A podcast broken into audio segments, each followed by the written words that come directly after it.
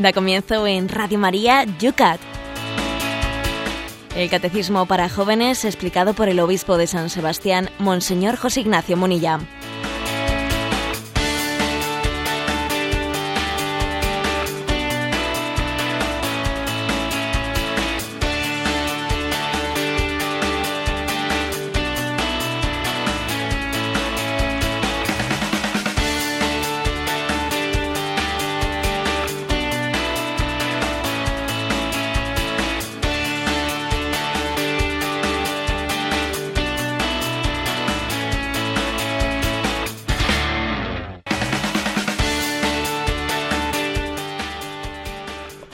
Buenos días a todos los amigos del Yucat. Hemos comenzado ya en tiempo de Navidad un programa más de el Yucat, el Catecismo para los jóvenes. Hemos celebrado la Nochebuena, hemos celebrado, hemos comenzado a celebrar la Navidad, porque son ocho días, como bien sabéis, esa octava de Navidad. Lo hacemos aquí en San Sebastián con nueve grados. ¿Cómo están las cosas por Madrid, Cristina? Como siempre, un tiempo más fresquito, dos grados, Padre Esteban. Y José Ignacio, la temperatura de esta octava poco a poco, paso a paso, irá creciendo. Bueno, la verdad es que la liturgia es sorprendente cuando al día siguiente del nacimiento de Jesús nos pone como primer fruto del nacimiento de Jesús el martirio de San Esteban, ¿eh? el protomártir. Por cierto, felicidades Esteban. ¿eh? y bueno, pues la verdad es que es sorprendente, porque dice, bueno, el primer fruto del nacimiento de Jesús es el, el testimonio del martirio, ser testigo de que Dios da su vida por nosotros, dando nosotros su vida por Él. Bueno, pues eh, este es el primer acompañante, Comites Christi. El primer acompañante de Jesús, y así comenzamos a vivir la octava de Navidad. Queremos ser testigos de quien ha nacido en Belén. Y el martirio es eso, es el testimonio, testificar con nuestra vida que amamos a quien nos ama y a quien ha entregado su vida por nosotros. Pues a Él le dedicamos nuestro programa, a Él entregamos cada día al recién nacido nuestro programa, nuestra vida. Comenzamos un día más este espacio en esta recta final del año de la mano del recién nacido. Comienza el...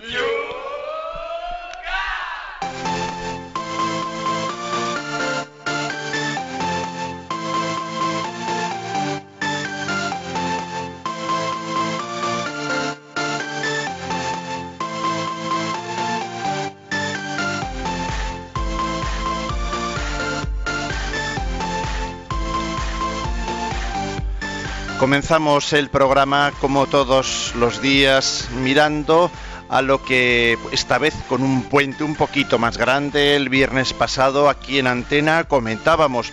Era el punto 114. ¿Qué papel tiene el Espíritu Santo en la vida de Jesús? Y estas son algunas de las preguntas que nos han llegado en torno a este tema. Ausias de Valencia, si es que lo pronuncio bien, nos escribe, yo intento imaginarme cómo se puede sentir Jesús en el momento que se da cuenta de que es el Mesías. Pienso que sería un momento en el que el Padre, el Hijo y el Espíritu Santo se regocijarían que a Jesús se le saltarían las lágrimas al ver que está destinado a un amor tan grande. ¿Qué me puede decir sobre este enfoque? Nos preguntan. Vamos a ver, eh, quizás sobre este enfoque que hace pues este oyente ¿no? de Valencia, decir que yo creo que sería incorrecto pensar que Jesús se dio cuenta ¿eh? de que era el Mesías, así como en un momento determinado de su vida, ¿no? O sea, como si dijese, anda, si, si como nosotros, por ejemplo, como se da cuenta un servidor, ¿eh? pues yo me di cuenta que, o, o comencé a percatarme de que podía tener vocación sacerdotal, pues allá por los 16, 17 años, ¿no? No me imagino, ¿eh? no nos podemos imaginar tal cosa en Jesucristo, como si Él de repente se diese cuenta de que era el Mesías. ¿eh? Eso sería una, visión, bueno, en el que, como si Él tuviese una doble personalidad. Tened en cuenta que esa, que en Él ser hijo de Dios y ser el Mesías es una sola cosa. ¿eh? Es decir, es que es como no tener, que Él no se percatase desde el primer momento de que era el Mesías, es como si no se percatase de que era el Hijo de Dios. es como si no, supiese, quién era. ¿eh? Y entonces eso claro, no, sería, por lo tanto, parangonable el que nosotros, ¿eh? he puesto el caso concreto de que uno discierne que tiene vocación sacerdotal en un momento determinado, no, no se puede proyectar eso en Jesús, porque el tener conciencia de que es el Mesías se coincide con su conciencia de que es hijo de Dios. Y tal conciencia pues comienza desde sus albores. ¿eh? O sea, desde el mismo momento en que se da cuenta de que Él es Él, ya se da cuenta de que es hijo de Dios. Eh, fijaros, por ejemplo, ese pasaje en el que cuando Jesús es perdido y hallado en el templo, le reprochan, tu, tu padre y yo estábamos angustiados buscándote y, él matiza diciendo, ¿por qué me buscabais? No sabíais que, tenía que estar en la casa de mi padre. Y parece que Jesús está puntualizando que él tiene clara conciencia de quién es su padre. ¿eh? Bien, por lo tanto, este matiz creo que es importante. Desde Talavera de la Reina, María Antonia nos escribe, tengo entendido que existe una divergencia entre nosotros los católicos y nuestros hermanos cristianos ortodoxos en la doctrina sobre el Espíritu Santo. Nosotros decimos que el Espíritu Santo procede del Padre y del Hijo, mientras que los ortodoxos dicen que procede del Padre a través del Hijo. ¿Es esto algo trascendente en ese diálogo ecuménico? Bueno, el Catecismo de la Iglesia Católica ha hecho un esfuerzo muy grande eh, por cuidar la sensibilidad ecuménica y por intentar explicar eh, lo que es complementario y no tiene por qué ser contradictorio. Es verdad que eh, nosotros en el credo decimos procede del Padre y del Hijo, y es verdad que los ortodoxos dicen procede del Padre a través del Hijo. Lo que, lo que el catecismo de la Iglesia Católica dice es que, a ver, que que esta es una legítima complementariedad. Si no se desorbita, dice, ¿eh? si no se desorbita, es una legítima complementariedad y no es contradictorio decir procede del Padre y del Hijo y procede del Padre a través del Hijo. ¿eh? O sea que, mm, que no afecta a la identidad de nuestra fe trinitaria. Esta es una cuestión en la que la Iglesia Ortodoxa ha hecho mucho más problema que nosotros. ¿Eh? que la Iglesia Católica entiende que ahí no hay una contradicción. Han hecho más problema que nosotros. ¿eh? Quizás eh, aquí hay que tener en cuenta que en, Occidente, mm, pues quizás por influjo del protestantismo, y tenemos que tener cuidado, mm, igual podemos no valorar suficientemente la tradición. Pero es que en las iglesias ortodoxas existe el riesgo contrario, hasta el punto de que las fórmulas de fe pueden correr un riesgo de ser un e, er, elemento arqueológico, ¿eh? olvidando que la tradición es viva. Por lo tanto, sería un, error estar discutiendo por una palabra procede del Padre, del Hijo, procede del Padre a través del Hijo. A ver, que podemos estar diciendo lo mismo y sería absurdo. Además, la historia de la Iglesia eh, nos demuestra que en esta polémica del filioque, que así se llama, a lo del procede del Padre y del Hijo, etcétera, existió mucho más problema político que teológico. O sea, que allí hubo unos problemas históricos, que hubo un lío tremendo histórico, que, era más un problema político de intento de, ejercer un, poder y una influencia que un problema teológico. A veces los problemas políticos se quieren envolver en una bandera teológica, pero el problema era político. ¿eh? O sea que es que eh, creo que esta es la, respuesta que hay que, hay que dar. ¿eh? Y lo importante a nivel de aplicación práctica, bueno, pues lo importante es decir que nosotros tenemos que distinguir entre, entre las procesiones y las misiones. Las procesiones son intratrinitarias y las misiones son el envío de la, de la Trinidad hacia nosotros. O sea, Jesús dijo en el Evangelio, como el Padre me ha enviado, así también os envío yo. O sea, el Padre, eh, del Padre procede el Hijo, esa es la procesión, y el Hijo nos envía a nosotros. Eh, eso es lo importante y, en lo que tenemos que centrarnos sin distraernos en cuestiones que son muy, digamos, coyunturales. Nuestra fiel oyente de Canarias, que tiene el nick este de Bellacala, esta pregunta no te la esperas, José Ignacio.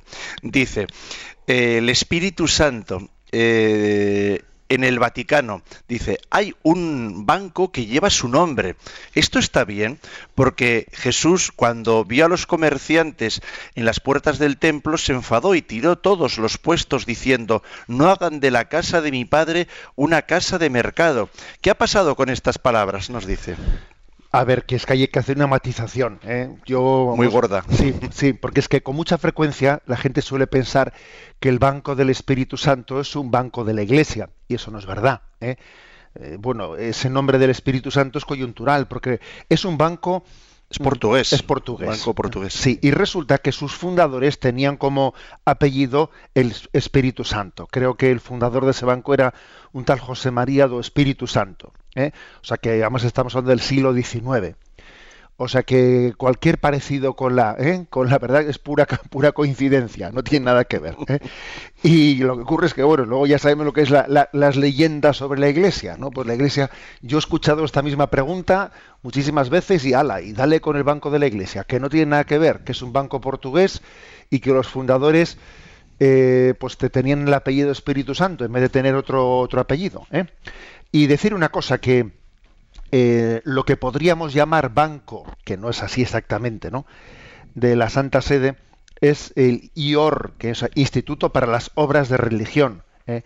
El IOR es el Instituto para las Obras de Religión conocido popularmente como Banco Vaticano, que es una institución de la Iglesia Católica pues que tiene eh, como director un comité de cardenales, ¿no? Y en última instancia la Santa Sede, que obviamente, claro, también la Iglesia para llevar adelante sus, obras de evangelización necesita tener, o sea, encauzar los medios económicos, ¿eh?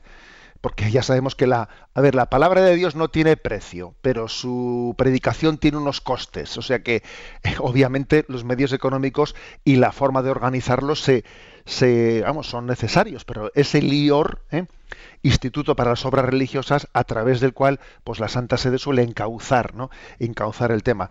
Ni siquiera el Banco Ambrosiano, que del cual también se ha hablado tanto, el Banco Ambrosiano era un banco en el que la Iglesia tenía una participación, pero no era un banco de la Santa, de la Santa Sede. Vamos con el punto siguiente, el 115, que decía, ¿bajo qué nombres y símbolos se muestra el Espíritu Santo? Desde Badajoz, Toño escribe, me llama la atención el contraste entre los símbolos que expresa el Espíritu Santo. Se nos dice que el agua es símbolo del Espíritu Santo, pero también lo es el fuego. Pues sí, bueno, la verdad es que el Espíritu Santo es un misterio que nos supera y como dijimos en el programa anterior, los, eh, las imágenes sobre el Espíritu Santo son muchas y diversas y muy complementarias, ¿no?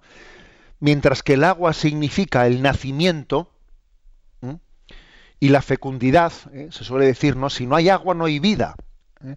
A ver, en Marte hay agua, no hay agua. Si, si no hay agua es que no, es impensable que haya vida, ¿no?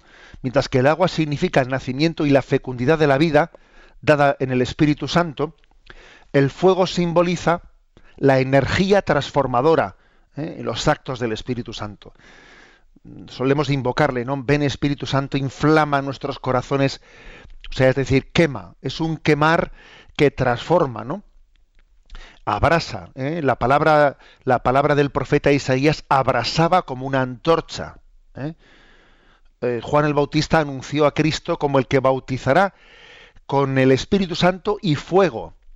Él os bautizará con fuego. O sea, por lo tanto, hay otros textos, por ejemplo, el de Lucas 12, que dice, he venido a traer fuego sobre la tierra y ojalá estuviese ya ardiendo. Son textos en los que habla de, de, del Espíritu Santo en cuanto, en cuanto que es una, una fuerza transformadora, ¿eh? no, no, nos, nos purifica, nos hace nuevos. ¿no? El fuego es, él es transformador, como por ejemplo cuando el fuego purifica, purifica el oro. ¿eh? El hierro o el oro, un metal, tiene que ser purificado por el, por el fuego. Eh, para autentificarle, para quitarle pues todo lo que se le ha añadido al, al metal eh, que, que es falso. Y terminamos desde Barcelona. Tomás, la imposición de las manos es una de las formas de expresión de la entrega del Espíritu Santo, según tengo entendido. Mi pregunta es la siguiente. ¿Este signo lo puede realizar exclusivamente los sacerdotes o también los seglares? Vamos a ver, eh, la bendición, bendecir, imponer las manos, bueno, pues eh, obviamente cuando lo hace un sacerdote, tiene pues una, un sentido especial, e incluso, incluso sacramental, que cuando lo hace eh, pues un, un seglar no lo tiene, pero eso no quiere decir eh, pues que un seglar no puede realizarlo. Existe, eh, los padres pueden bendecir a sus hijos. ¿eh? Es así una tradición católica que un padre bendiga a su hijo antes de ir a la cama, etcétera, ¿no? Un padre puede imponer las manos sobre sus hijos invocando el Espíritu Santo, sí lo puede hacer. Y también un seglar puede imponer a otro seglar las manos invocando el don del Espíritu Santo. Bien, pero digamos que se, hace se hace el matiz de que cuando lo hace un ministro pues ordenado por el sacramento del orden, bueno, pues entonces digamos está si, si, si no es estrictamente un sacramento, ¿no? como cuando eh, se invoca el Espíritu Santo pues, sobre el pan y el vino, bueno, pues sí es verdad que está asociado ¿no? al sacramento del orden y esa, y esa imposición de las manos tiene, pues, digamos, una, una fuerza especial. ¿eh? Pero, pero no quiere decir que esté prohibido ni mucho menos o reducido al orden sacerdotal, ¿no? Porque el Espíritu Santo actúa no únicamente, ¿no? A través de, del ministerio jerárquico, sino que también el Espíritu Santo actúa como quiere y donde quiere y, y obviamente también quien ha sido bautizado, quien ha sido bautizado es sacerdote, profeta y rey, eh, y tiene el sacerdocio común de los fieles, y por lo tanto la imposición de las manos y la bendición que él realiza también es sacerdotal en este sentido, ¿eh? del sacerdocio común de los fieles.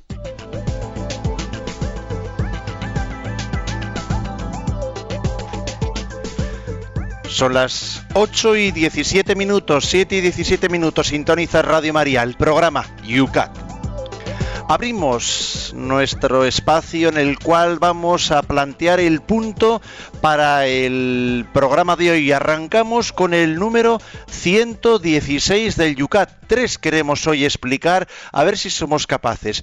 ¿Qué quiere decir que el Espíritu Santo habló por los profetas? Vamos a ver, ¿eh? el 116 responde a esta pregunta diciendo, ya en la antigua alianza, Dios colmó a los hombres y mujeres con el Espíritu Santo, de modo que alzaran su voz en favor de Dios, hablaran en su nombre y prepararan al pueblo para la llegada del Mesías. En la antigua alianza Dios escogió hombres y mujeres que estuvieran dispuestos a dejarse convertir por Él en consoladores, guías y amonestadores de su pueblo fue el Espíritu de Dios el que habló por, boca de Isaías, Jeremías, Ezequiel y los demás profetas. Juan el Bautista, Juan el Bautista, el último de estos profetas, no sólo predijo la llegada del Mesías, se encontró con él y lo proclamó como el liberador del poder del pecado. Bueno, eh, por lo tanto, el Espíritu Santo habló por los, habló por los profetas. ¿eh? Nos suena esa expresión que dice oráculo del Señor a mi Señor. ¿eh?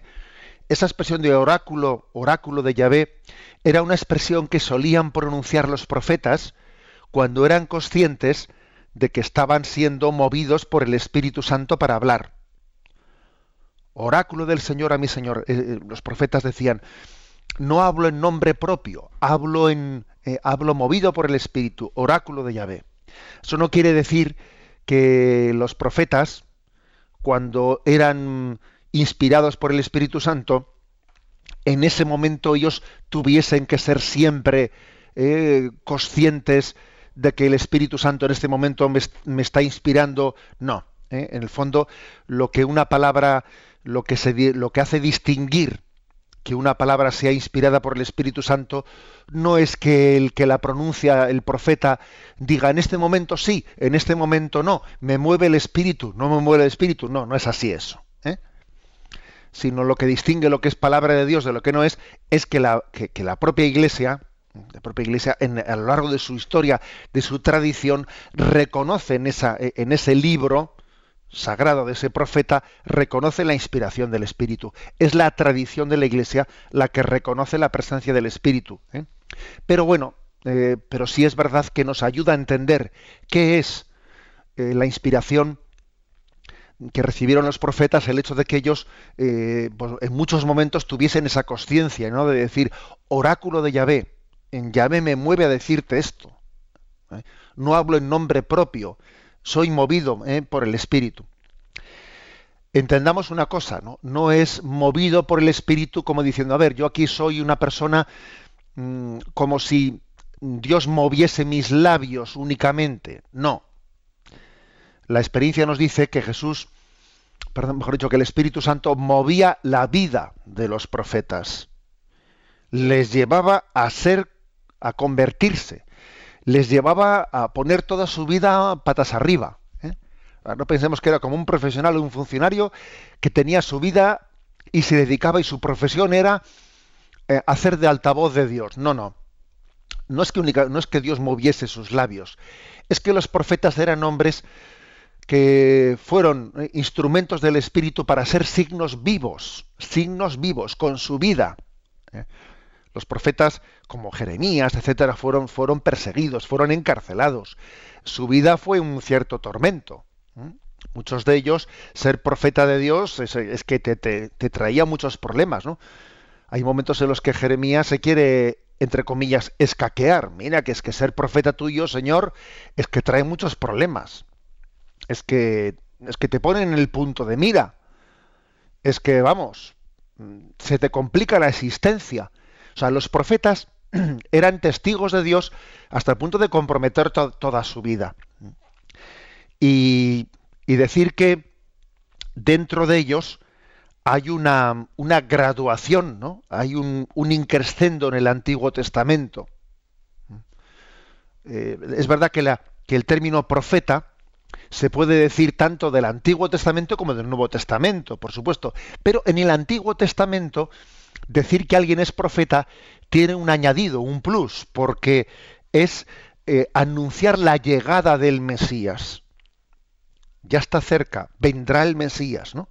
hasta que llega el momento eh, en el que Juan el Bautista, que es eh, el último de los profetas, en este sentido del Antiguo Testamento, el último de los profetas, le tocó ya no, ya no anunciar que vendría, sino señalar, este es, este es. ¿eh?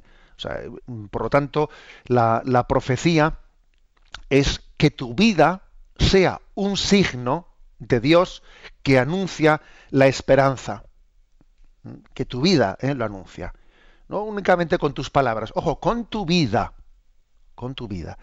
Entendiendo que al final, pues la clave del profeta es llegar a conducirnos a la llegada de Jesucristo. Vamos a hacer también el siguiente punto, el punto 117.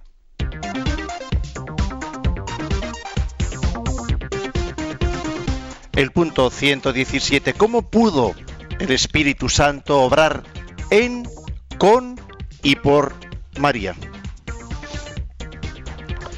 Bueno, se responde, María estaba totalmente disponible y abierta a Dios. De este modo pudo convertirse por la acción del Espíritu Santo en Madre de Dios y como Madre de Cristo también en Madre de los cristianos y más aún de todos los hombres.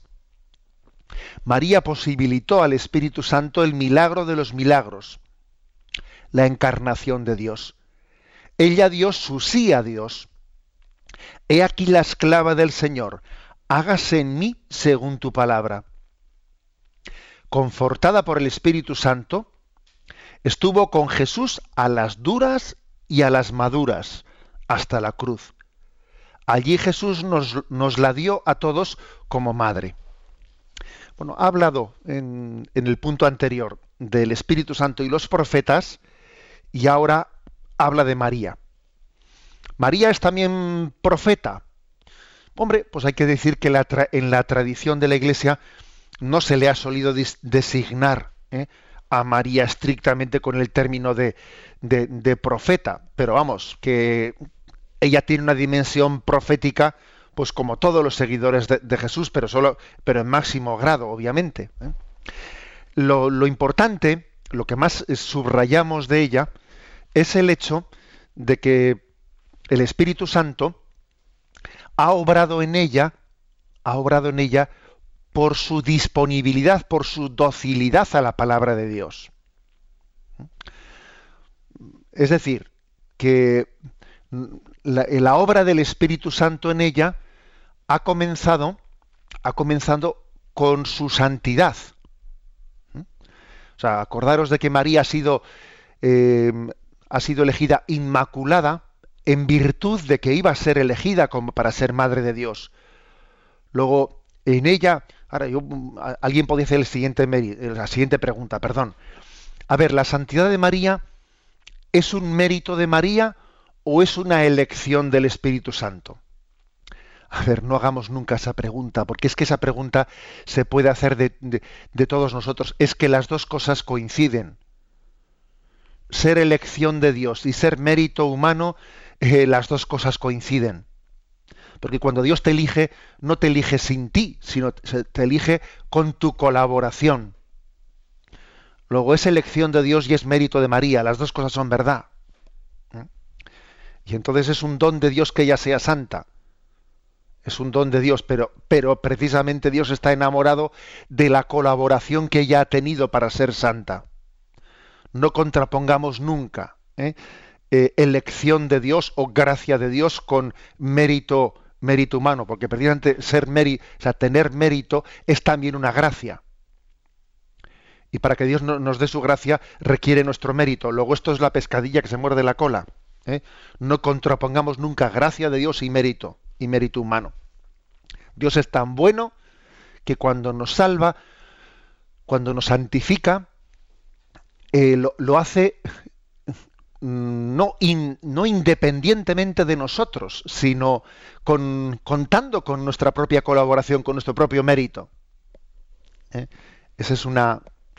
Eh, quizás en, nadie como en María vemos, vemos este, este misterio.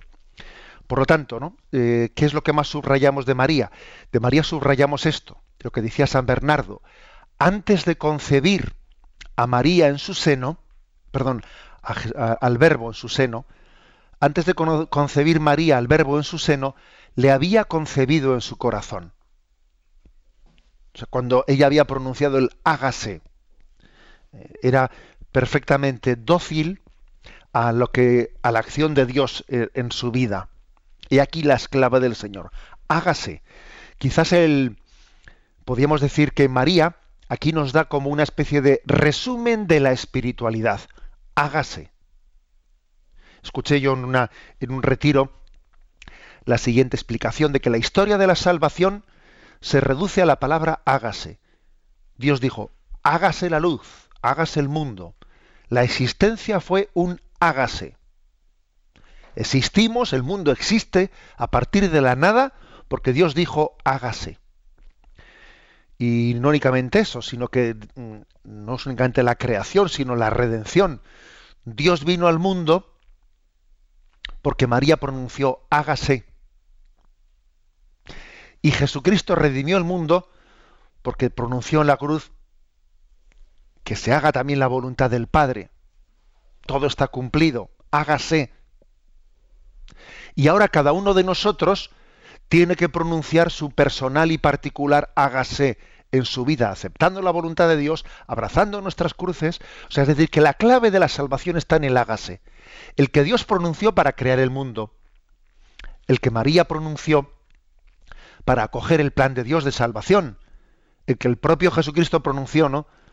Cuando dice, cuando entró en el mundo, el verbo dijo, aquí estoy para hacer tu voluntad. O sea, hágase y cada uno de nosotros tiene ahora que personalizarlo. Ya no vale que lo dijese María, ya no vale únicamente que lo dijese Jesucristo. Yo tengo que hacer míos. ¿eh? El hágase redentor de Cristo, teniendo a María como modelo que me enseña también a decir hágase. Bueno, pues esta es la, esto es lo que nosotros veneramos, no especialmente en María. Eh, su docilidad al Espíritu Santo, su docilidad eh, a la acción de Dios en su vida. Ser cristiano quiere decir decir hágase, decir que se haga la voluntad de Dios. eso es ser cristiano. Por eso en el Padre Nuestro decimos hágase tu voluntad. ¿eh? Es que rezar bien el Padre Nuestro es imitar a María.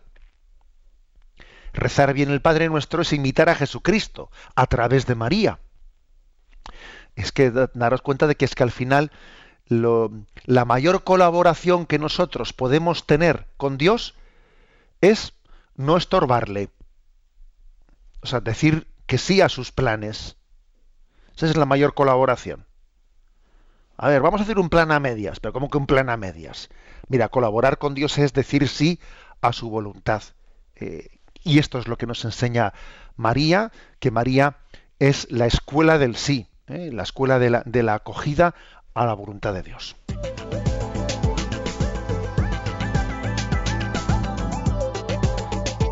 8 y 30 minutos, 7 y 30 minutos en Radio María. Abrimos la participación de nuestros oyentes. Sabéis que lo podéis hacer a través de las redes sociales, especialmente también si queréis a través del teléfono. En las redes sociales lo podéis hacer citando en Twitter arroba obispo munilla. En Facebook iros a la página de este programa Yucat Radio María y ahí tenéis planteadas las tres preguntas que hoy desgranamos en el espacio de esta mañana. Ahí podéis plantear bajo cada una de las preguntas la vuestra en concreto. Bueno, y nosotros en este tiempo también tenemos siempre el yucat arroba el correo electrónico yucat para atender vuestras preguntas. Vamos al tema musical en esta semana, en esta octava de la Natividad. Lo vamos a hacer con el tono también navideño. Para que cada deseo se haga realidad, para que el mundo sonría al despertar, para que se abra la puerta y no se cierre más.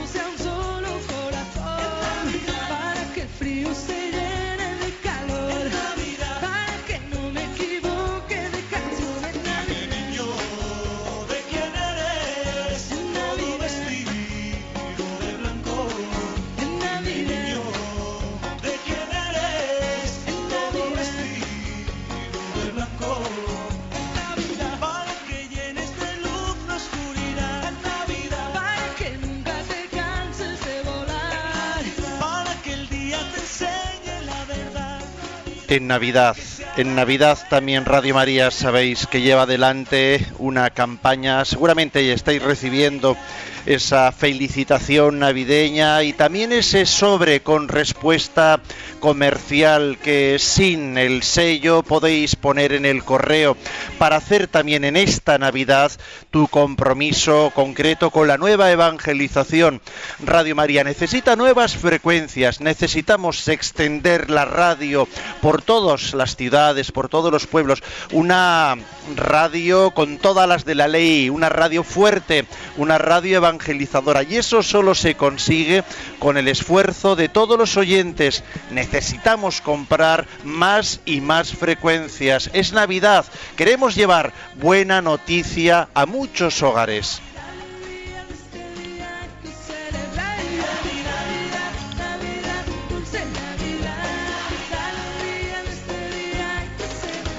José Ignacio, también en el Twitter estoy viendo que al Papa le están preguntando cosas en torno a la Navidad. Le preguntan en Twitter, ¿qué tradición familiar navideña de tu niñez recuerdas todavía? Le preguntan al Papa, ¿no? Y contesta el Papa en Twitter, poner juntos el nacimiento en mi casa, que tanto nos gustaba. Cada año añadíamos figuras nuevas y usábamos musgo para decorarlo, dice el Papa. Además es que tengamos en cuenta que el Papa es de Baviera ¿eh? y, la, y hay que decir que... ¿Qué pasa en Baviera? Pues que Baviera es la zona más católica de Alemania y es un lugar lleno de tradiciones católicas. La cultura, la música, eh, el arte de Baviera es impresionante. ¿eh? Es una, una fe que crea cultura. Eh, no es una fe que no se haya encarnado, no, no. La cultura bávara está totalmente impregnada de, de, reminiscencias, ¿no? De esa presencia del catolicismo en ella. Con lo cual, seguro que el Papa tiene muchas anécdotas que contar sobre, sobre todo ello. Vamos adelante con el programa de hoy, con vuestra participación y luego en la recta final explicamos y comentamos el tercer y último punto del programa de hoy. Vamos a ver, desde aquí muy cerquita, Miguel San Sebastián mm, plantea, quisiera que me explicase si es correcta esta expresión que yo he solido hacer, que presenta una especie de simbiosis entre el Espíritu Santo y la Virgen María. Asimilo en María la imagen viva del Espíritu Santo. Por la encarnación, con razón, se la llama esposa del Espíritu Santo, y siendo así, formaría con él una unidad en el Espíritu. ¿No sería gratuita su presencia en Pentecostés entre los apóstoles, es decir, la Iglesia de la que decimos que es su madre? La promesa de Cristo del envío del Espíritu Santo la veríamos reflejada en la constante presencia de María entre nosotros a través de la historia de la Iglesia. Y considera correcta esta simbiosis, nos pregunta. Bueno, esa simbiosis entre María y el Espíritu Santo es correcta, sí, ¿eh? es correcta. Eh, hombre, entendamos, ¿eh? entendamos que es una, una simbiosis de gracia, no de naturaleza, es de, es de gracia. Con lo cual digamos que todos nosotros también estamos llamados, aunque no sea en esa, en esa medida de plenitud que ha alcanzado María, estamos llamados también a tener esa simbiosis con el Espíritu Santo. ¿eh? Eh, María es esposa del Espíritu Santo, pero ese desposorio estamos todos llamados por gracia, ¿no? También a, a Él. Luego sí, eh, en María vemos como la, la criatura humana que más dócil ha sido a la acción, de, a la acción del Espíritu, y recuerdo que el otro día utiliza aquí una eh, San Alfonso María Ligorio, quiero recordar que es él el que utiliza esa imagen de que María, eh, María es como el molde en el que el Espíritu Santo al derramarse forma la humanidad de Jesucristo. Lógicamente eso, eso aconteció en ella de una manera eh, determinante en la encarnación, ¿no? Pero en la gracia, en cuanto, a esa relación de gracia, el Espíritu Santo quiere formar en nosotros a Jesucristo. O sea, lo que ocurrió por ese don de la encarnación en María, por nosotros, por el don de la gracia, se, quiere volver a... En ese sentido sí que hay con María una relación única e irrepetible, ¿no? Pero en nosotros, por la gracia, está llamado también el Espíritu Santo a hacer un Cristo nuevo en nosotros, a ser nosotros un Cristo vivo. Nos pregunta en Facebook Pablo, dice, buenos días, Monseñor. En la renovación carismática católica conozco que hay manifestaciones del Espíritu Santo. ¿Por qué entre nosotros en la Iglesia esto no sucede? En cierta forma eh, no se cree y se ve como algo protestante. Bueno, vamos a ver, quizás hay que decir lo siguiente, la Iglesia católica sí se cree en la acción del Espíritu Santo. ¿eh? Pero es verdad que generalmente em, en la tradición católica hemos, mm, hemos, afirmado que la acción del Espíritu Santo especialmente la subrayamos en, esa forma ordinaria que tiene de actuación a través de los sacramentos. Y quizás en la tradición protestante, como dice él, o especialmente de las iglesias evangélicas, se ha solido asimilar la acción del Espíritu Santo más que eh, a través de los sacramentos, etcétera, a los hechos extraordinarios. No hay por qué oponer una cosa a la otra, ¿eh? no hay por qué oponerla. Yo diría que mm, no, o sea, la Iglesia Católica no está cerrada ¿no? a los dones extraordinarios de, del Espíritu Santo, pero sí es verdad que es muy importante eh, subrayar más la forma en la que el Espíritu Santo actúa a través de los sacramentos, ¿no? Y a través de la acción, eh, pues, que podríamos llamar ordinaria, por ejemplo, que la palabra de Dios está inspirada, etcétera, ¿no? Mm, sin que nos distraigamos ¿eh? únicamente en los dones extraordinarios, que alguien ha tenido un don de lenguas o que alguien ha tenido... Mm, vamos a ver, eh, no, no, no negamos esos dones extraordinarios. Lo que decimos es que démosle más importancia ¿eh? a los conductos sacramentales en los que tenemos plena certeza de que el Espíritu Santo actúa. Nos dice que le gusta mucho esta frase sobre la Virgen. Confortada por el Espíritu Santo estuvo con Jesús a las duras y a las maduras hasta la cruz.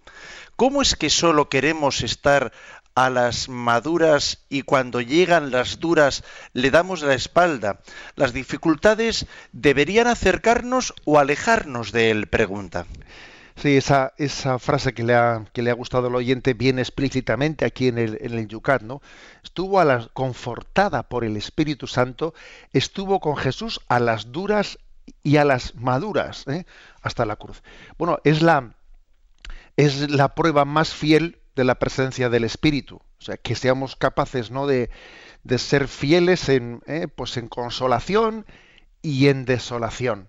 ¿eh? Porque Dios está siempre presente independientemente de nuestros altibajos personales e independientemente de las circunstancias que nos rodeen, que puedan ser sencillas o que puedan ser complicadas. Dios es Dios eh, por encima de las, eh, de las circunstancias que nos rodeen. Y además lo lógico es que nuestra fe tenga momentos de prueba y que sea aquilatada al fuego aquilatada al fuego. Decíamos que el Espíritu Santo es representado por el agua y por el fuego, y que el fuego es que está siendo aquilatada nuestra fe, nos está siendo purificada. También la fe de María, ¿no? Fue purificada al pie de la cruz, y por lo tanto digamos que sin cruz no podrá haber docilidad a la acción del Espíritu Santo.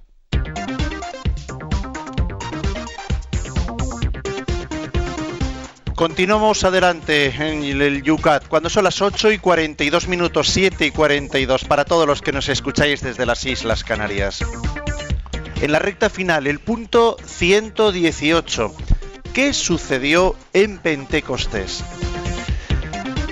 Y se dice así, 50 días después de su resurrección, envió Jesús desde el cielo el Espíritu Santo sobre sus discípulos dio comienzo entonces el tiempo de la iglesia.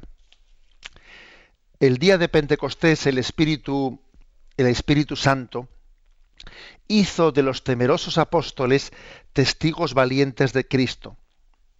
En poquísimo tiempo se bautizaron miles de personas. Era la hora del nacimiento de la iglesia. El prodigio de las lenguas de Pentecostés nos muestra que la Iglesia existe desde el comienzo para todos. Es universal, término latino para el griego católica, y misionera. Se dirige a todos los hombres, supera barreras étnicas y lingüísticas, y puede ser entendida por todos. Hasta hoy el Espíritu Santo es el elixir vital de la Iglesia. ¿eh? Es curioso aquí como nuestro nuestro Yucat, ¿no? Pues es un poco atrevido en su expresión. Así en el punto anterior decía que, que María estuvo confortada por el Espíritu a las duras y a las maduras. Aquí se atreve a decir que es el elixir vital de la Iglesia. Bueno, el Yucat, lógicamente, pues intenta también tener términos, ¿no? términos mm, que, nos que resuenen en nosotros de una forma especial. A ver, decir que el Espíritu Santo hoy también es el elixir vital de la Iglesia quiere decir que, que verdaderamente mm, está muy por encima de lo que es nuestro tono vital. Nuestro tono vital tiende al cansancio. ¿eh? El hombre tiende a cansarse, se ilusiona pero se cansa. ¿eh? Y un elixir vital ¿eh? pues está en nosotros sugiriendo, está sugiriendo pues que, Dios es capaz de mantener el fuego encendido por encima de nuestros cansancios y de nuestro desgaste natural. Eh, lo, natural es que es que nosotros nuestros proyectos tengan una fecha de caducidad. Sin embargo, el Espíritu Santo es capaz de mantener la llama encendida después de dos mil años de historia. Bueno, decir una cosa, la palabra Pentecostés viene del griego Pentecoste, que significa el día 50. Por ejemplo, la palabra Pentecostés, por lo tanto, eh, quiere significar que han pasado 50 días de la resurrección de Jesucristo. Él había prometido que no nos dejaría huérfanos. Os conviene que yo me vaya. Os conviene, que es mucho decir eso, ¿eh? Decir Jesús, os conviene que yo me vaya para que así venga a vosotros el Espíritu Santo, es como decir, mirad, la presencia viva de Jesucristo todavía va a ser, o sea, va a ser superada por una forma glorificada de presencia a través del Espíritu Santo.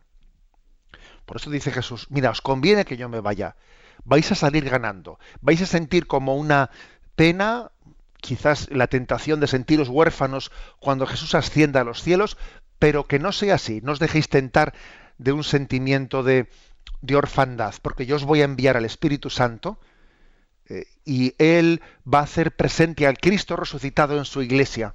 Yo estaré con vosotros todos los días hasta el fin del mundo, especialmente pues, por esa presencia del Espíritu Santo. Y aquí, primer, lo, primero que aconteció en Pentecostés. Hubo, se tradujo inmediatamente esa efusión del Espíritu Santo en Pentecostés en un cambio interior en los apóstoles. Un cambio interior que, que hay que decir que eran temerosos, eran inseguros. Y eso que estaban con Jesús, ¿eh? Pero tenían dudas.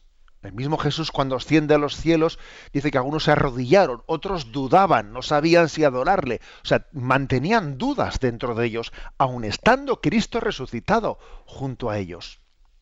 Por eso dice, os conviene que yo me vaya, porque vendrá el Espíritu y terminará por decantar vuestra fe. La, decantará positivamente. ¿no? Entonces aquellos que eran temerosos, que eran cobardes, se hicieron apóstoles valientes, testigos valientes de Jesucristo. Pentecostés es pues el día del nacimiento de la iglesia. Es el día del nacimiento. A mí me llama mucho la atención, me lo habéis escuchado ya en algún programa, que Pentecostés tuvo lugar en la misma sala, en el mismo lugar en el que Cristo instituyó la Eucaristía, es el cenáculo. Cuando vaya un peregrino, dice, anda, tanto Pentecostés, la venida del Espíritu Santo, como la última cena, tuvieron lugar en este lugar santo. Pues sí, porque fijaros, nosotros también ahora cuando recibimos la Eucaristía, recibimos no solo a Jesucristo, sino también al don del Espíritu Santo que se nos da junto con la, con la Eucaristía. Digamos que ese fue el día del nacimiento de la Iglesia. Aunque hay que decir también que la Iglesia nace con Jesús, obviamente, ¿no? Pero eh, el día de Pentecostés es el día en el que la Iglesia comienza su navegación. O sea, se extienden las velas de, ese velero y comienza su navegación. Y desde el primer momento queda claro eh, dos títulos, ¿no? O sea, dos, eh, los dos fundamentos de la Iglesia, que es universal, o sea, católica y misionera no, no, hay nadie que esté excluido de, de esa llamada a proclamar el Evangelio. O sea, nadie está excluido y la Iglesia se explica a sí misma para dar a Cristo para la vida del mundo. O sea, la Iglesia, por lo tanto, no es un sitio en el que nos sentimos a gusto y nos juntamos una cuadrilla de amiguetes para decir que a gusto, qué bien estamos aquí, vamos a pasarlo bien. No, no. La Iglesia no es para mirarnos al ombligo. ¿Eh? La iglesia es para salir de nosotros mismos y llevar a Cristo a los demás. La iglesia tiene que estar siempre preocupada de los que no han conocido todavía a Jesucristo. Eh, la iglesia o es misionera o no es iglesia. ¿eh? Entonces, esto es así. Algunos se piensan que eso de ser misionero es una vocación particular que algunos reciben para irse a África. Mal vamos si tenemos eso, ¿no? Eso en nuestro inconsciente. La misión forma parte de la vocación de ser miembro de la Iglesia Católica. ¿eh?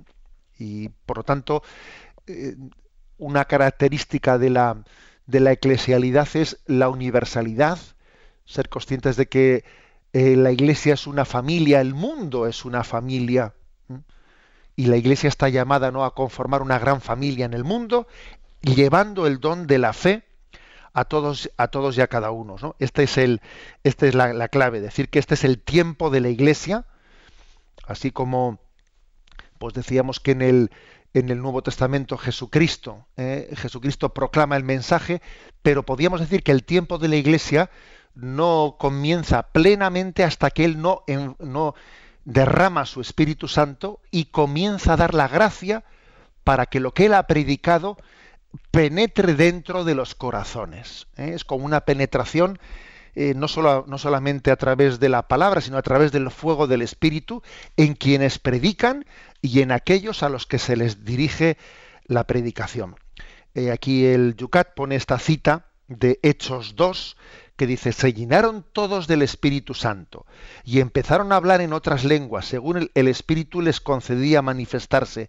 Cada uno los oía hablar en su propia lengua. Aquel milagro que aconteció allí en, en Pentecostés es como el antibabel. Si en Babel ¿eh? se produjo la división del, mundo, ¿no? la división de la humanidad, en, pues en razas enfrentadas, en lenguas enfrentadas, no se entendían. Bueno, pues Pentecostés es el antibabel. Eh, Pentecostés es, es precisamente el pecado de Babel sanado, reparado. El pecado divide y el Espíritu Santo aúna, conjunta. El pecado hace que no nos entendamos. El Espíritu Santo hace, crea comunión entre nosotros. Eh, este es, este es por, lo tanto el don, el don del Jesucristo al, día 50, de, pasados 50 días de su resurrección. Pentecostés es el don de Cristo resucitado para su iglesia.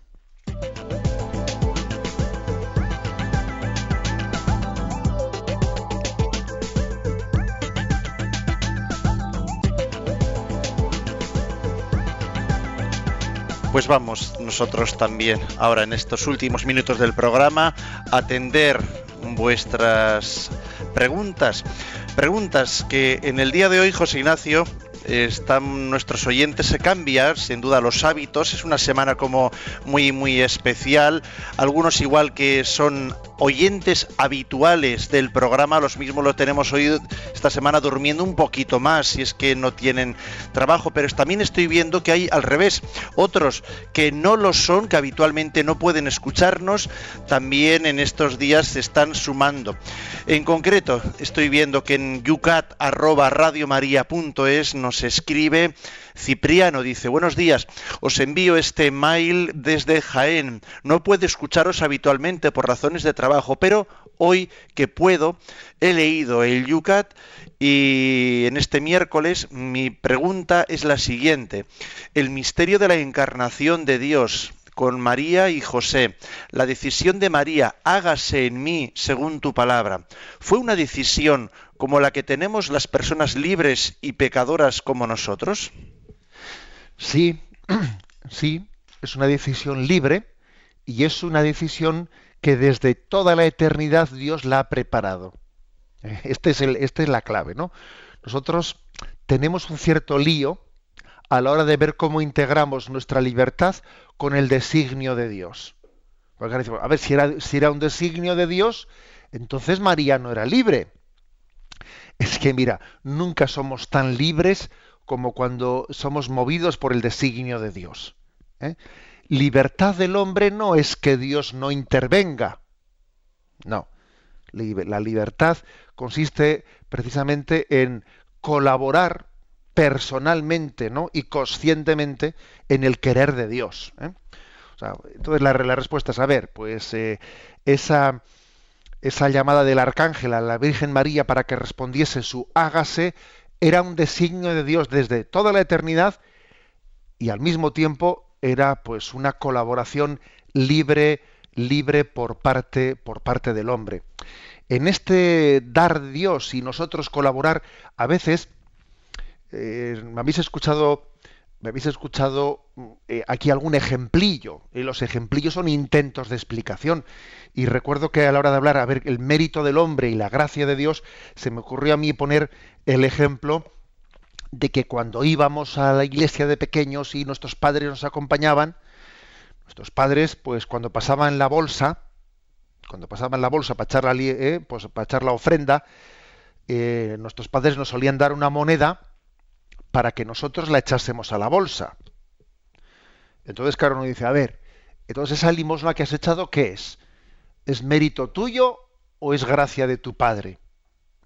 Mira, las dos cosas. Porque tu padre ha querido que seas tú eh, el que coja la moneda y la eche a la bolsa.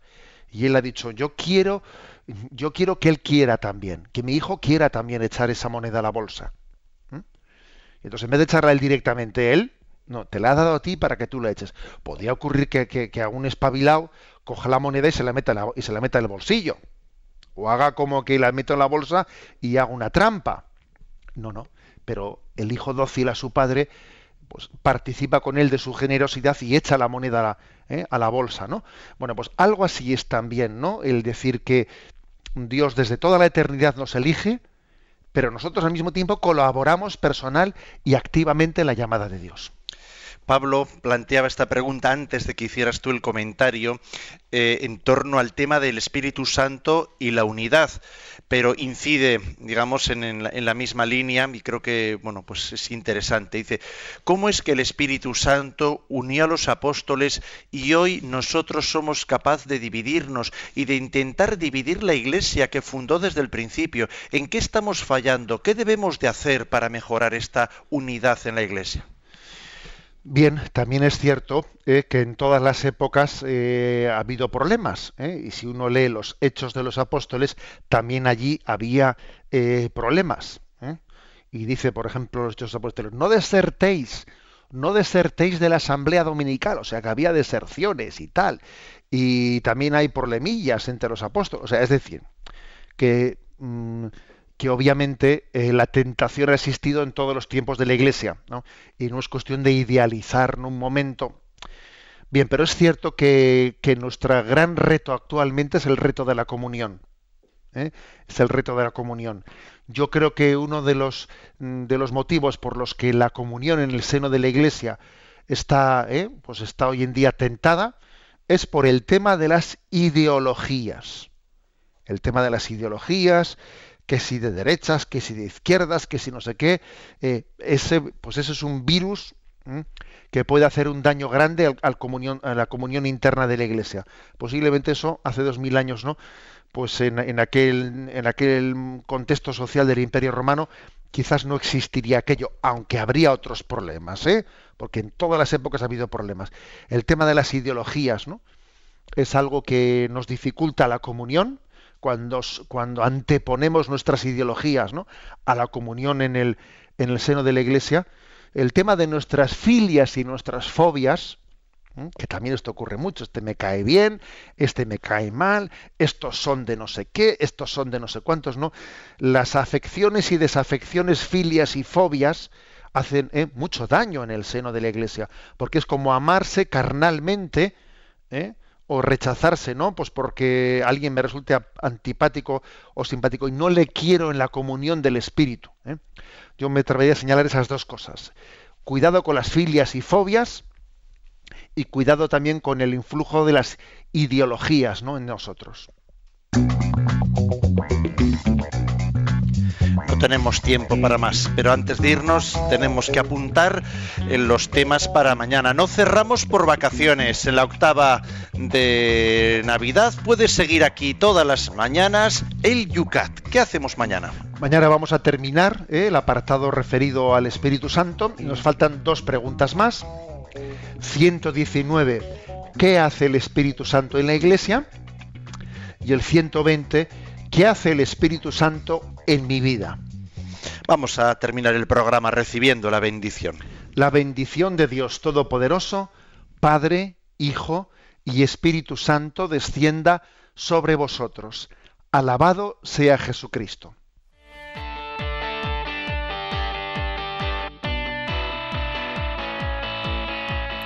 Finaliza en Radio María Yucat el Catecismo para Jóvenes explicado por el Obispo de San Sebastián, Monseñor José Ignacio Monilla.